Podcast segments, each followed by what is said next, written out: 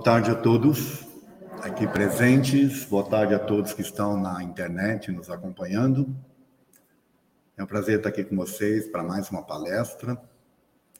Que possamos ser envolvidos pela energia amorosa de Jesus, pela energia dos mentores amigos, para que todos nós estejamos bem e que possamos captar, além das energias, as informações que vão nos ajudar no processo de transformação, para que a partir deste processo de entendimento, nós possamos, na transformação, ser melhores.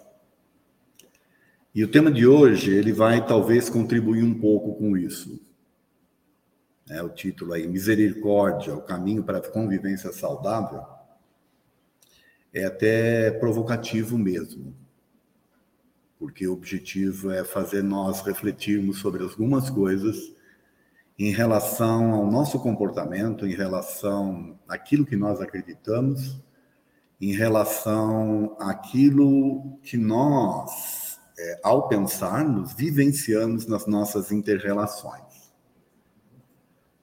Nós temos uma dificuldade, pelo menos uma boa parte das pessoas, de ter esta convivência saudável. Ou parentes, ou com vizinhos, ou com, com o mundo em si, né? Com, com as ideias diferentes das nossas e por aí afora. E a misericórdia passa a ser o caminho para que a gente, ao aplicá-la, né? nós tenhamos essa convivência saudável.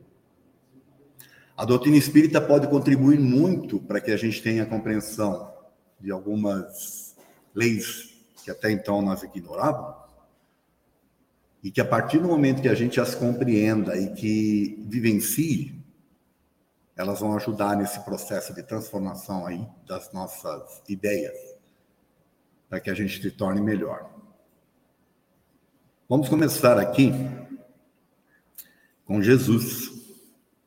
Ó, Jesus deu um recado. Vamos ver como? Ouviste que foi dito: amarás o teu próximo e odiarás o teu inimigo. Até a vinda dele era isso que era pregado: né? amar o próximo e odiar o inimigo. Eu, porém, vos digo: amai os vossos inimigos, bendizei os que vos maldizem, Fazei bem ao que vos odeiam e orai pelos que vos maltratam e vos perseguem, para que sejais filhos do vosso Pai que estás no céu. E ele segue aqui, ó. E que faz se levante o sol para os bons e para os maus, e que chova sobre os justos e os injustos. Deus não está preocupado se a pessoa é boa ou é má. O sol nasce para todos, né? Como a gente já ouviu, certo? Porque se só amardes o que vos amam, qual é o vosso mérito? Não procedem assim também os publicanos? Se apenas os vossos irmãos saudardes, que é o que com isso fazeis mais do que os outros? Não fazem outro tanto os pagãos?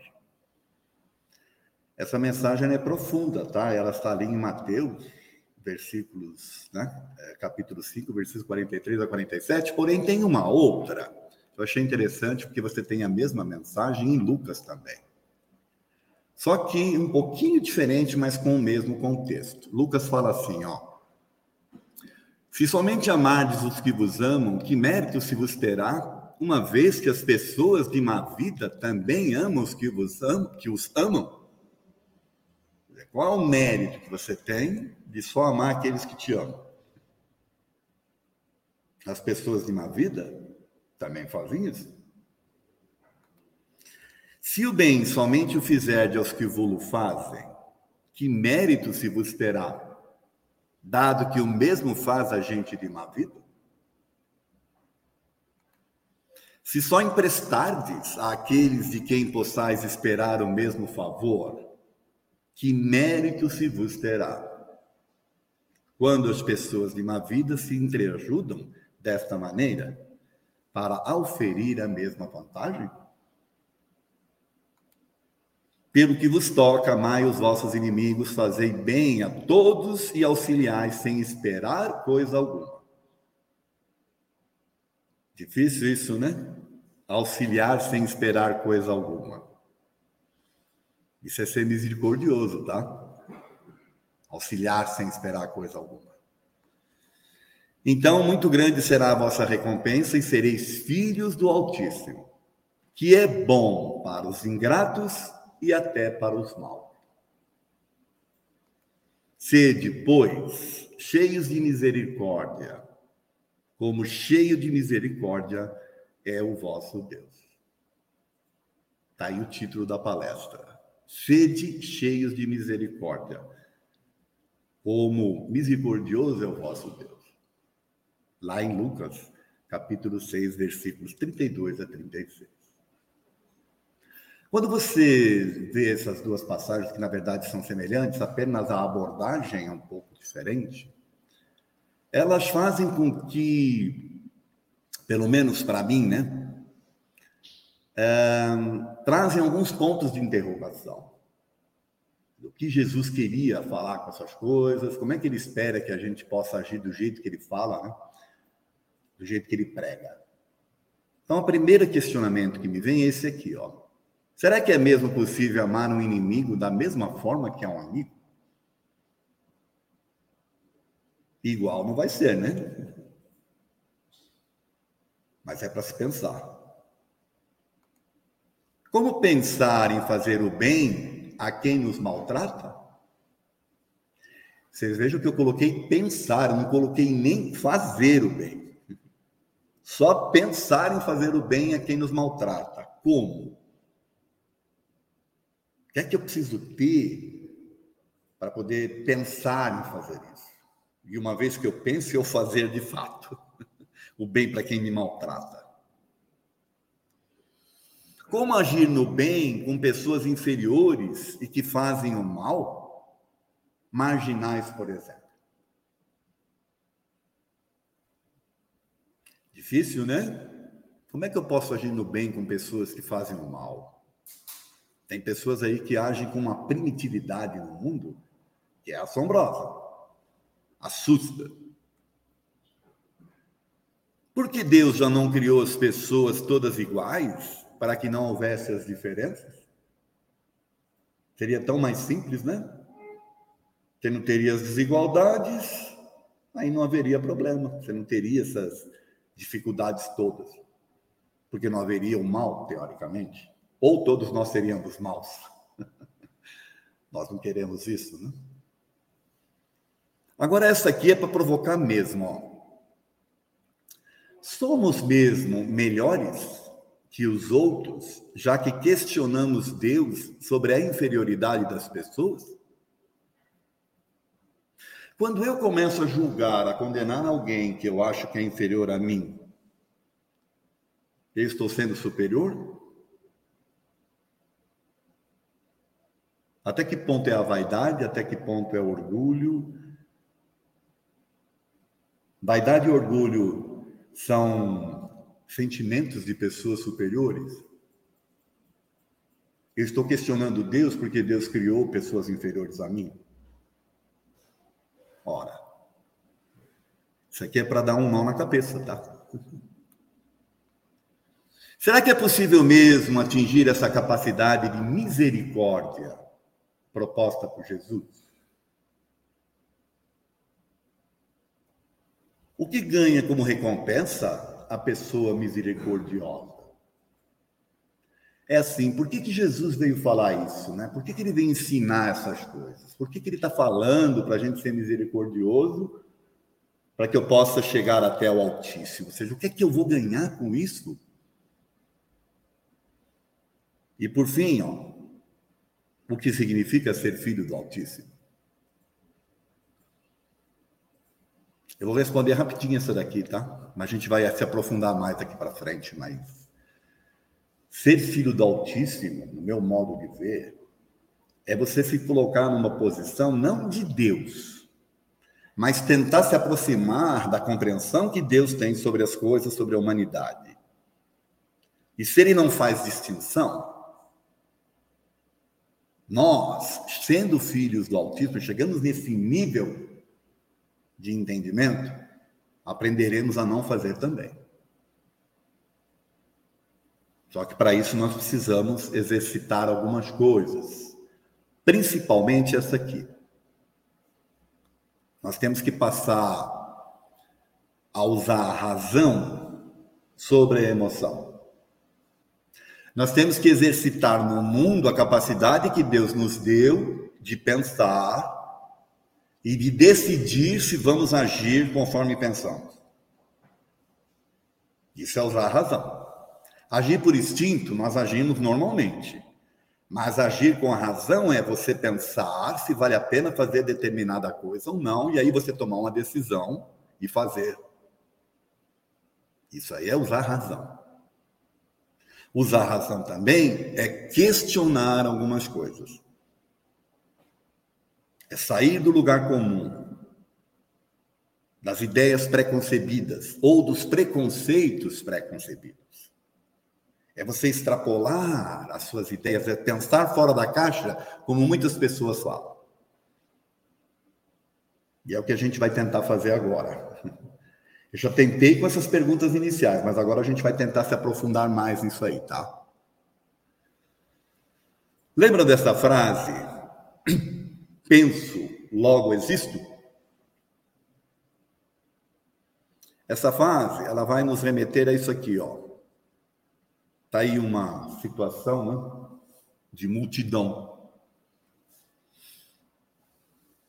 Você é uma, mas existem outros bilhões de pessoas que, como você, têm o pleno direito de viver no planeta.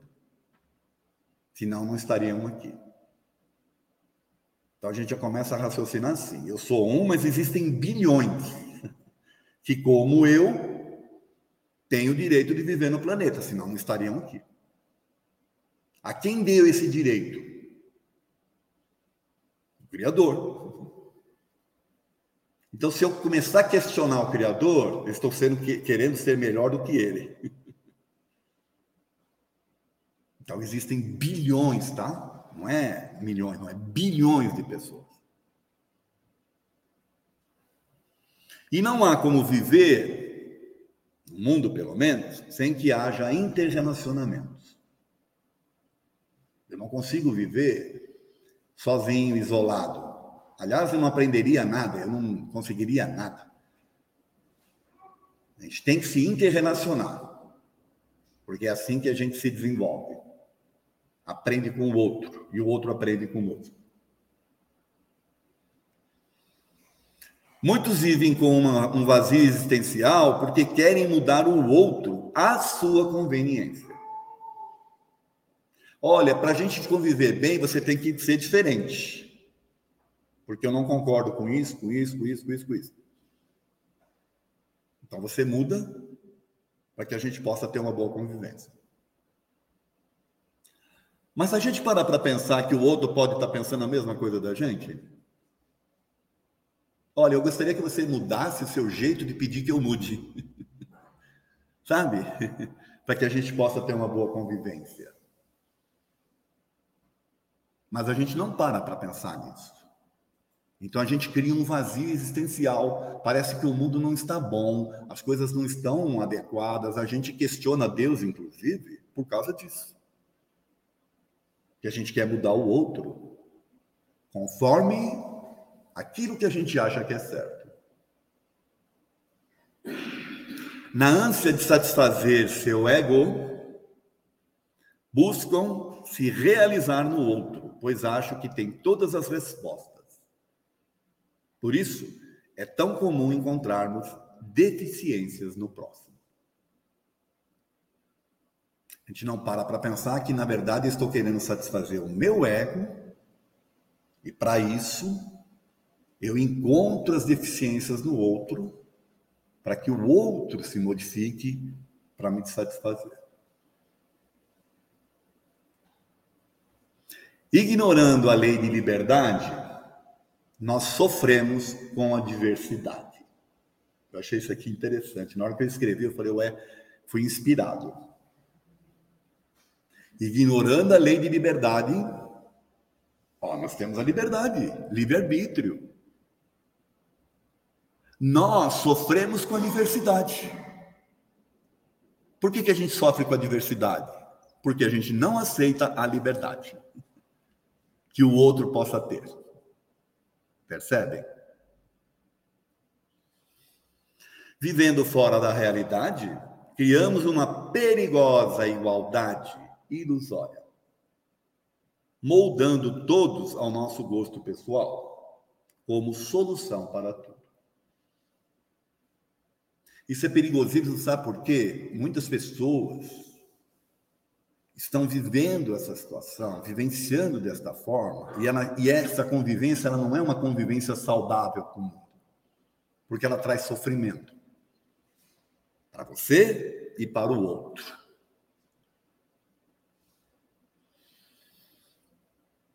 Olha essa imagem. Eu gosto demais dessa imagem. Ela é, ela é bem instrutiva.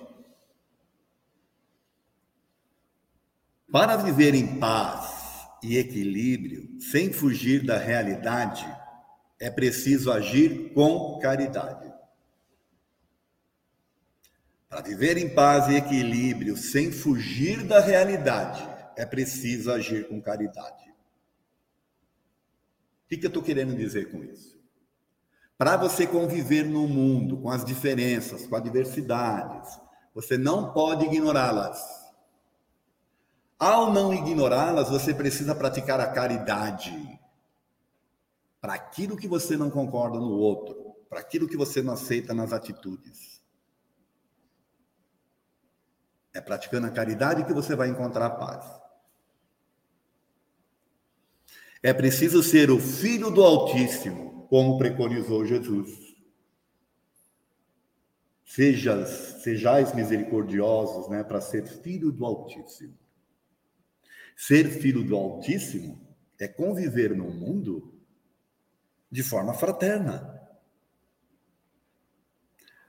Tendo a realidade como foco como fato, não se escondendo da realidade e não se isolando das coisas. Não fazendo de conta que elas não existem. Não criando os personagens para os outros.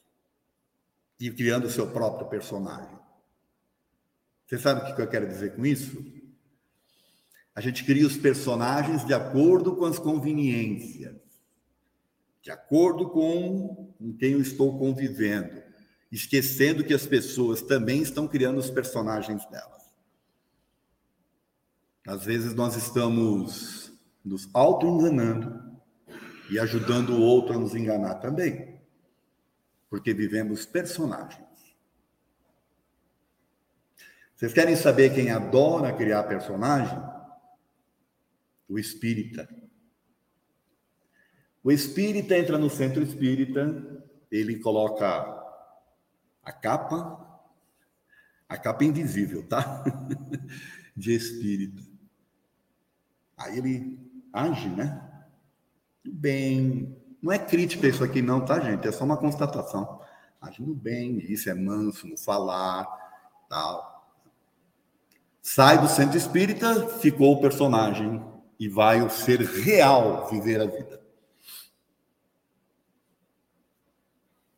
Só que o espírita esquece que quem vai desencarnar um dia é o ser real.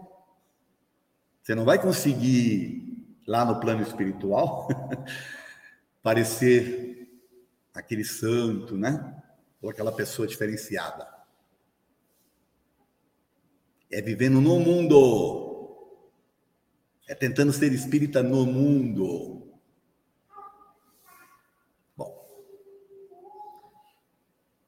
Essa imagem é da parábola né, da mulher adúltera. O episódio, ah, faltou um, um D aqui, gente, perdão. O episódio da mulher adúltera é emblemático para esclarecer essa necessidade. A necessidade de você ter compreensão com a atitude do outro. E de não ser o cobrador da atitude do outro. A mulher tinha sido pega em adultério e o pessoal queria apedrejá-la. Né? que todos conhecem, certo? Tá eles aqui, ó. Os que condenavam a mulher estavam vivendo na realidade ilusória. Mas ao serem confrontados com eles mesmos, recuaram. Eles queriam apedrejar a mulher e perguntaram para Jesus o que ele achava. Ele falou: Olha, aquele dentre vós aí que tivesse em pecado, que nunca errou, pode atirar a primeira pedra. As pessoas se foram confrontadas com elas mesmas. Elas estavam vivendo na ilusória, né? na, na situação ilusória de condenar o outro. Aí não tiraram a pedra. Se afastaram, aliás. A própria mulher percebeu com a lição que também estava vivendo a realidade ilusória e teve a oportunidade de acordar. Jesus pergunta para ela: cadê aqueles que te acusavam? Ah, eles se foram. Nem eu tampouco te acuso. Vá e não peques mais. Sabe, segue. Você aprendeu uma lição agora. Saia dessa ilusão que você criou. Vá vivenciar as coisas e procure não errar mais.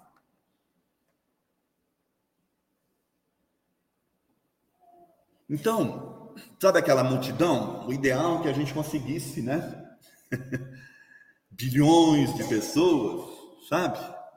A imagem aqui é a tentativa de nos aproximarmos, mesmo com as diferenças. Viver é para bilhões, porém o viver consciente, que leve a pessoa a uma situação de convivência saudável, é ainda para poucos. Isso é para pensar.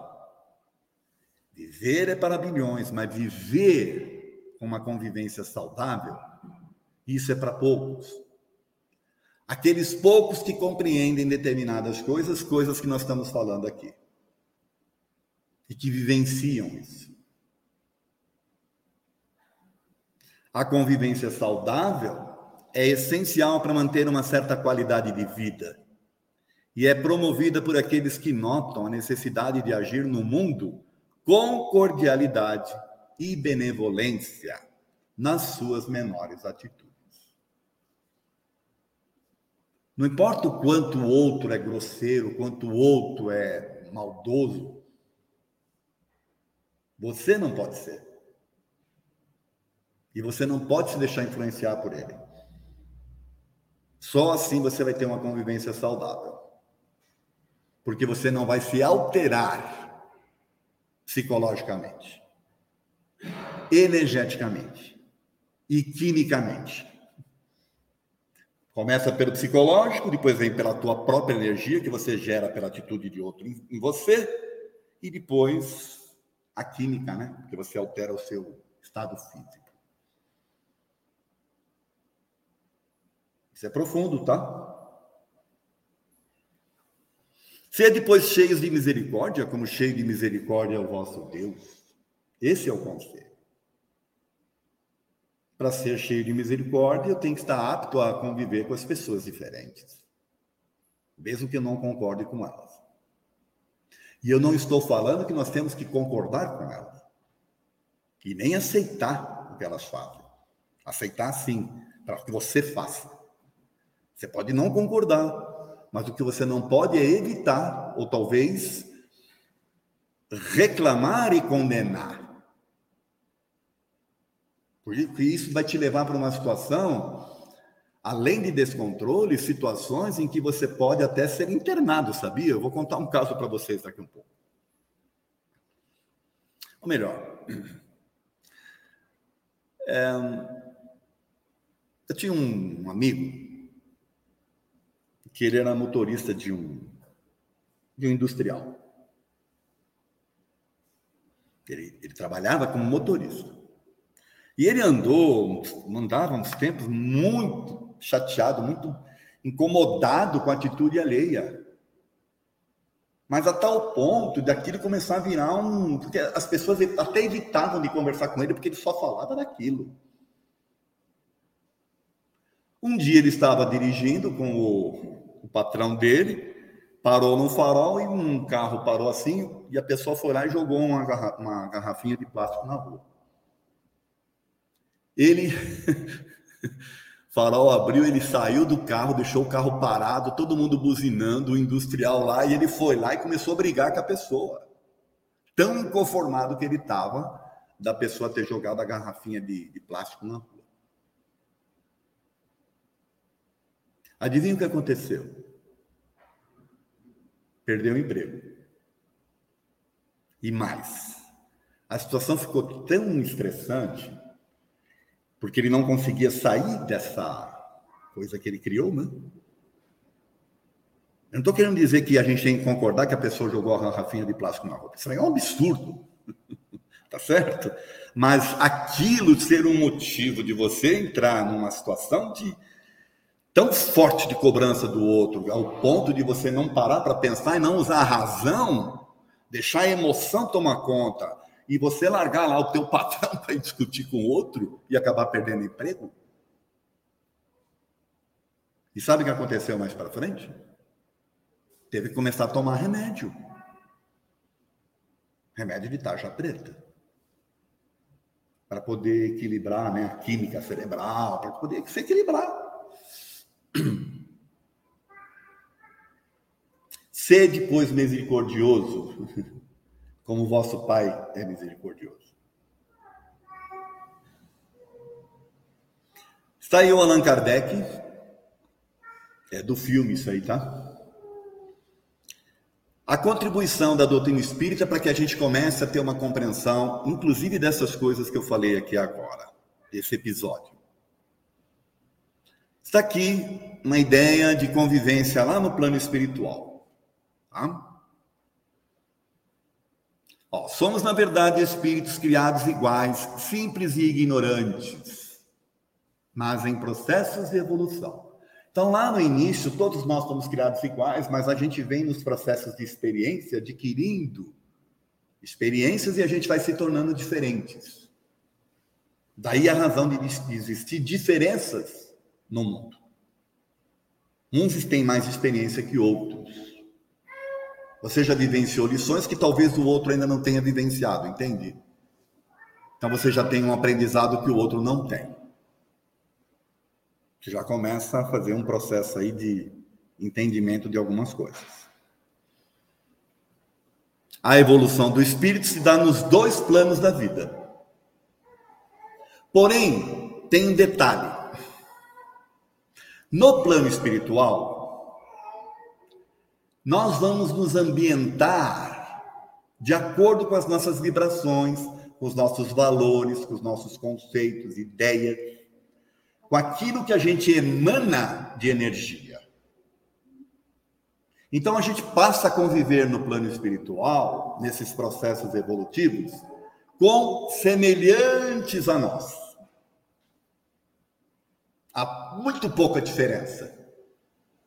Porque nós estamos mais ou menos na mesma, vou usar um termo mais atual, na mesma vibe. Entenderam? Todos nós na mesma vibe, então a gente se reúne desta forma. Quais são os aprendizados que eu posso ter lá se eu estou convivendo com semelhantes? Eles são limitados. Aonde que eu posso ter novos aprendizados? É convivendo com os diferentes. Como eu convivo com os diferentes? Encarnando. Então, a convivência aqui é a convivência com os diferentes para novos aprendizados do espírito. Como encarnados, somos espíritos vivendo uma experiência física momentânea porque a verdadeira vida é do plano espiritual. Nós somos espíritos na realidade. Estamos vivenciando uma experiência física. No plano espiritual, nós, os espíritos, vivimos reunidos por afinidades fluídicas vibratórias. É mais ou menos o que eu falei aqui, de estar na mesma vibe. E aí, nós temos as oportunidades dos reencarnes reencarnamos para novos aprendizados, convivendo com os diferentes. Lições já aprendidas por você podem ainda não ter sido vivenciadas por outro, e vice-versa. Então, quando você, por exemplo, condena a atitude do outro, você, na verdade, está indo contrário a uma ideia de que você já pode ter feito isso antes por isso que você não concorda. Ou ainda que você ainda não vivenciou e você não sabe, se colocando na pele do outro, como é que você agiria. Você não viveu experiência semelhante. Então, essa compreensão que a doutrina nos traz faz com que a gente, usando o raciocínio, passe a olhar as coisas de forma diferente. Não quer dizer que a gente já vai passar a vivenciar assim, mas pelo menos começa a refletir, a ter uma ideia diferenciada sobre as coisas do mundo. Lembra que eu falei? Viver é para bilhões, mas viver né, com uma convivência saudável é para poucos. Quem são esses poucos? Os poucos que compreendem determinadas coisas.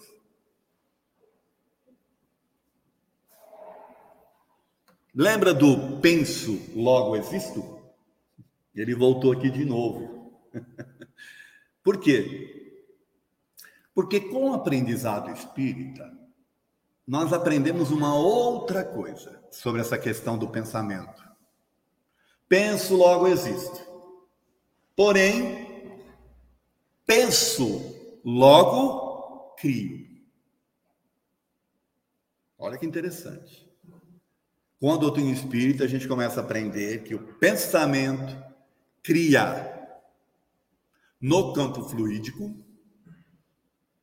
porque o espírito, lá no plano espiritual, se locomove pelo pensamento, se comunica pelo pensamento, cria no campo fluídico as coisas pelo pensamento. Nós somos espíritos, usando o corpo físico, mas continuamos pensando. Então, nós criamos também a nossa volta aquilo que nós pensamos. Então, quando eu começo a deixar de vivenciar minha vida para criticar a vida do outro, para que o outro se modifique, para que o ou seja, eu estou criando situações como aquela que aconteceu com o meu amigo. E mais, vai nos levar a isso aqui. Olha essa imagem. Através do meu magnetismo, eu não estou pensando, não estou criando no meu campo fluido, eu vou fazer o quê? Vou atrair as coisas conforme o meu pensamento. Se o meu pensamento não é um, um, pensamento misericordioso, é um pensamento de acusação, disso, daquilo, eu estou gerando uma energia condizente com aquilo que eu vou receber, plantando para colher. O misericordioso, ele fica isento.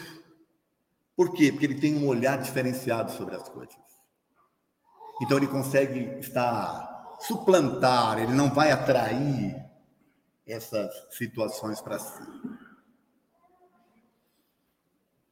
Nossas criações mentais provocam atrações e influenciam em tudo à nossa volta. Tudo. Desde a nossa saúde até as pessoas que vão conviver conosco. Tem gente que às vezes fala assim: nossa, mas eu não sei porque que eu só atraio tranqueira para minha vida. Ora, como é que você pensa, como é que você se vê, como é que você se enxerga, qual que é o teu seu nível de energia, o teu nível de compreensão das coisas. É para pensar. Podemos estar por nós mesmos construindo ambientes de paz e harmonia ou ambientes belicosos e desequilibrados. E não é o outro que é responsável. Porque quem está pensando é você. Você pode até querer jogar a culpa no outro. Mas quem está trazendo o pensamento, consequentemente vivenciando a energia e construindo no seu campo fluídico é você. O outro pode ter sido o gatilho, mas a manutenção do sentir é sua. Isso é tão sério que a não aceitação da atitude do outro provoca o sofrimento em você. Foi o caso do meu amigo. A garrafinha da, de água na rua foi o a gota d'água, né? Até uma coisa estranha, né? A garrafinha de água foi a gota d'água. Ela foi um o gatilho final de algo que ele já vinha, né? Construindo, construindo, construindo dessa insatisfação com a vida, com o outro, com a atitude e por aí afora. Não julgueis, pois com a mesma medida vós sereis julgados. Isso é outro conselho que Jesus deu, né? E agora a gente compreende por quê. Por que, que ele falou isso? Porque conforme eu for julgando, eu estou construindo no meu campo fluídico e eu estou como um imã atraindo aquilo a que eu condeno. Se eu sou uma pessoa que vivencio situações positivas, que eu vivencio a paz, que eu vivencio o amor, a compreensão, o que é que eu estou atraindo para mim? Percebe? Por isso que a misericórdia traz a convivência saudável. Olha essa imagem que bacana, né? A ideia aqui é trazer assim a diversidade. A convivência saudável requer viver no mundo com alteridade. Essa é uma palavra que acho que a gente tem que estar tá trabalhando na nossa cabeça. Alteridade. Eu sou uma pessoa que pratico alteridade. O que seria alteridade? Alteridade é conhecer compreender e respeitar a diferença no outro, mesmo que você não concorde. Mas é conhecer, certo? Respeitar a diferença. Mesmo que você não concorde. Mas você vai tentar entender, pelo menos, por que, que a pessoa pensa daquele jeito, porque ela age assim, o que, que vivenciou, o que é que fez com que ela tivesse aquelas atitudes. E a partir daí, então, você está sendo uma pessoa que age com alteridade. E agora tem outra. São duas palavras que a gente tem que estar praticando. A alteridade é uma delas, esta aqui é a outra. A convivência saudável com a prática da alteridade pode te levar a vivenciar experiências de empatia que é assim, além de compreender e respeitar, você de repente pode se condoer e pode de repente até vivenciar aquilo que o outro está sentindo. Sem trazer para você, naturalmente. Mas tendo a compaixão necessária para, sabe, compreender o outro. Alteridade e empatia. Situações de empatia são aquelas em que, além da compreensão, há um certo sentir da emoção do outro. Muitas pessoas que trabalham nas casas espíritas são, agem com alteridade e com empatia. Sabiam? Porque senão não estariam aqui trabalhando, voluntariando-se. Hã? A empatia é a capacidade de se colocar no lugar do outro, entendendo suas emoções, mas sem se afetar de fato por elas. Mas você tenta se colocar no lugar da pessoa. Para isso você precisa entender por que, que ela agiu daquele jeito, o que que ela vivenciou na sua história para que ela pudesse agir daquele jeito. O que o que, que o mundo contribuiu para ela ser daquele jeito? E às vezes a história da pessoa, gente, ela não está só nessa vida aqui. Ela está no passado. Muitas das coisas. Concluindo a palestra. Sede, pois, vós, sede, pois, cheios de misericórdia, como cheio de misericórdia é o vosso Deus. Vocês entenderam agora por quê, né?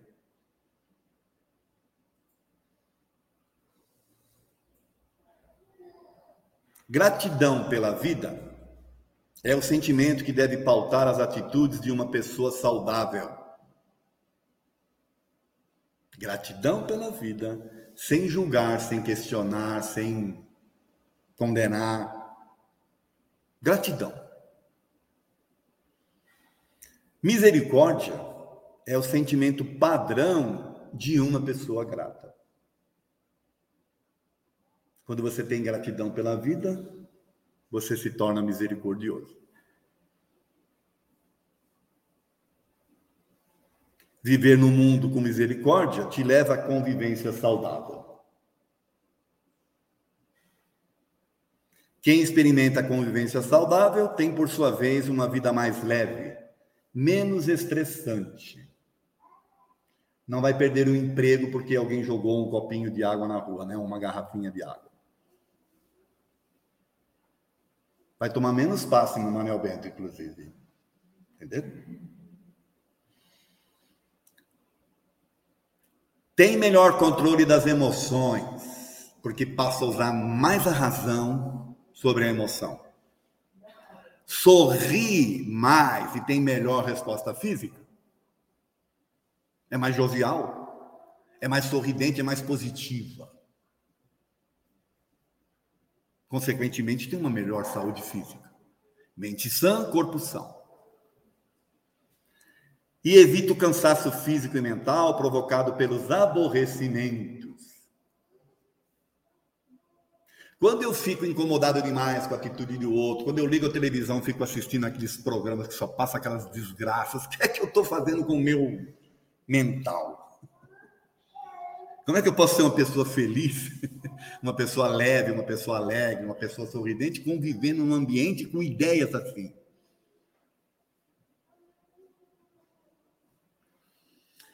Conquista qualidade e um melhor nível de sono reparador. Vocês não têm ideia o quanto que o sono é importante. E o quanto que pessoas incomodadas com a vida, com atitude alheia, deixam de dormir bem. e não é nem por sua causa. Ambienta-se facilmente as rotinas do dia a dia. Isso é importante, ambientar-se às rotinas do dia a dia. Não se deixar incomodar por elas. Imuniza-se contra o tédio e amplia a sua criatividade. Olha, imuniza-se contra o tédio e passa a ampliar a sua criatividade, porque vive despreocupada. E por fim, vive sua vida numa atmosfera de paz e de positividade.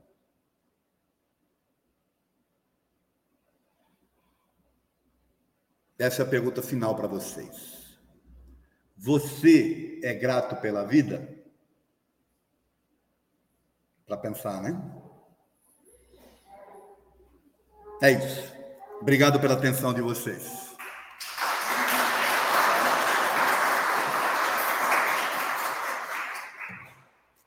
Temos questões? Oi. Se puder falar alto.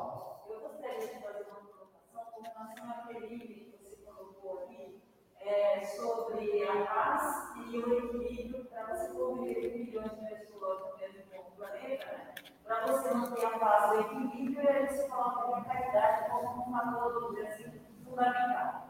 A minha, a minha colocação é a seguinte: se nós é, vivêssemos numa sociedade é, onde as pessoas respeitassem mais as leis, se isso não é um ser facilitador. Sim. É, a questão que ela coloca aqui para quem está na internet é sobre aquela, aquela questão que eu coloquei, né? De viver com bilhões de pessoas, né? Precisa agir com caridade, certo? Para ter o equilíbrio. E aí a questão que ela coloca é se as pessoas respeitassem mais as leis, se a gente não teria mais essa facilidade, é isso? Então, esse é o problema. Mas aí, é justamente aí que está o problema, entende? Então, mas é justamente aí que está o problema. Por que, que existem as leis? Existem as leis da natureza, as leis de Deus. Aliás, no livro dos Espíritos tem lá uma série de leis, tá? Que a gente desconhece, que seria interessante estudar, né? Existem as leis civis. As leis civis, elas vão se modificando de acordo com a evolução do povo, com a educação e por aí afora.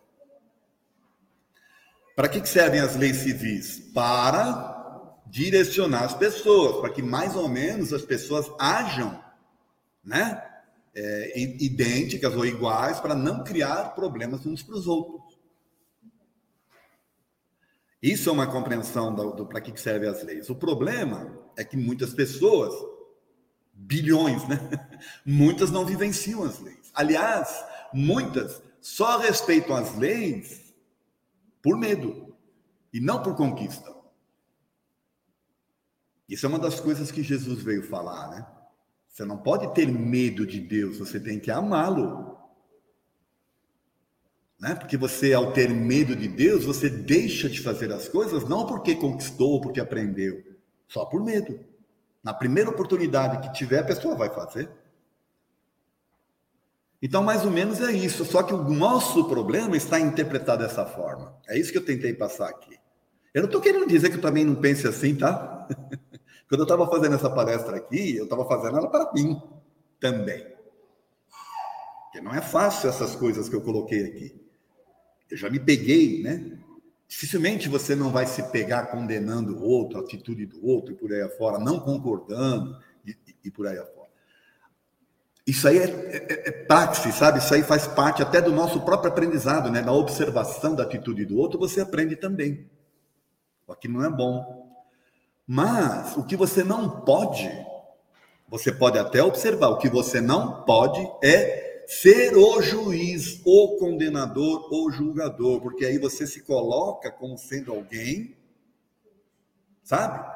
Superior. Esquecido de que se aquela pessoa está vivendo, ela também tem o direito dela.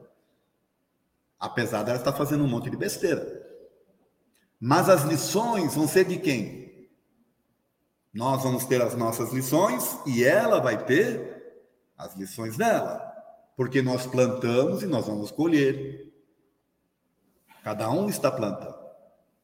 O problema dessa que eu coloquei, tentei colocar na palestra, é quando eu estou plantando coisas não minhas, mas os outros. O outro deveria ser assim, aquele deveria isso, aquele não sei o quê, aquele não sei lá, aquele outro não, aquele outro. Você não para para pensar, você entra em desequilíbrio, você passa a sofrer porque você está vivendo num mundo que há sim as diferenças. E aí você sofre com o mundo, quando na verdade você deveria ser grato ao mundo. Mais ou menos isso. Tá? Mais alguém? Pois não. Em algum momento você disse que a gente absorve a coisa física, e o que transforma em coisa química que é muito profundo, você poderia Posso. Ele está falando do momento em que eu falei que você pensa, você gera o teu pensamento, você constrói no seu campo fluídico, você constrói o seu campo de energia e você constrói no seu campo químico. É isso? Ele queria entender o que significa. Ora, pensamento é energia. Então, eu, conforme eu vou pensando, eu vou construindo o meu campo de energia. Tá? E se eu fico cultivando pensamentos de insatisfação, não aceito aquilo, não consigo que o outro faça daquilo, me incomodo com a atitude alheia. Se eu estou vivenciando esse tipo de pensamentos, são pensamentos desequilibrantes. O que, que eu passo a construir no meu campo fluídico e, consequentemente, nas minhas energias? Coisas boas? São energias pesadas. Essas energias, elas, eu estando convivendo com elas, eu estou, eu sou um gerador de energia, sabe? Eu vou acabar afetando o meu corpo físico, que é o que eu falo da química, porque eu estou alimentando o meu cérebro com esse tipo de energia, consequentemente está indo para o meu sistema nervoso central, né, que distribui para as células e aí eu estou me deteriorando. Já foi até comprovado cientificamente que o pensamento, as emoções influenciam no DNA da pessoa. Tem comprovações científicas de, de até de, de uh, sabe, experiências feitas, né, de, de análise sanguínea das pessoas que estavam vivenciando situações numa outra sala, sendo monitoradas. Elas monitoradas lá e as, as amostras sanguíneas monitoradas aqui, conforme as alterações das emoções lá, alterava a, o processo né, da, sanguíneo da pessoa, que é o sistema imunológico. É isso que eu, que eu falei aquela hora.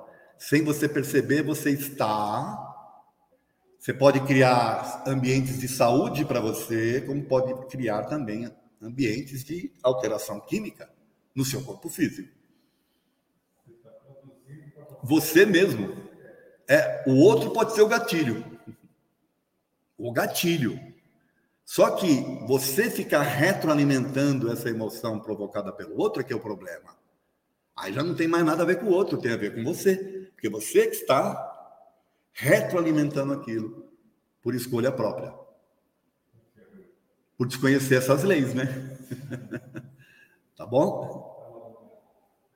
Mais alguém? Tem pergunta da internet? Não? Estão todo mundo dormindo lá na internet, é isso? Não, agradeceu. Ah, é. A palestra foi maravilhosa. Então tá bom. Vamos encerrar então? Gente, posso falar uma outra coisa para vocês? Você pode fazer a escolha de ser alguém é, otimista ou pessimista. Aquela história do copo cheio ou copo vazio, né? Tá mais vazio ou mais cheio, né? Eu não conheço uma pessoa sequer que obteve sucesso. Pode ser físico, pode ser financeiro, pode ser emocional, pode ser espiritual, que tenha que seja pessimista. Por aí. Tá? Não conheço uma, um pessimista que se deu bem. Então, só por aí já é um, é um processo para a gente repensar os nossos ser, né? As nossas atitudes, tá bom? Que Jesus nos abençoe, então, que Ele nos envolva com a sua energia amorosa, para que todos nós, envolvidos pelo amor de Jesus, possamos retornar para os nossos lares em paz e harmonia e que aprendamos a ter gratidão pela vida e misericórdia nas atitudes do outro, porque aí nós vamos ter uma convivência saudável. Tudo de bom para vocês.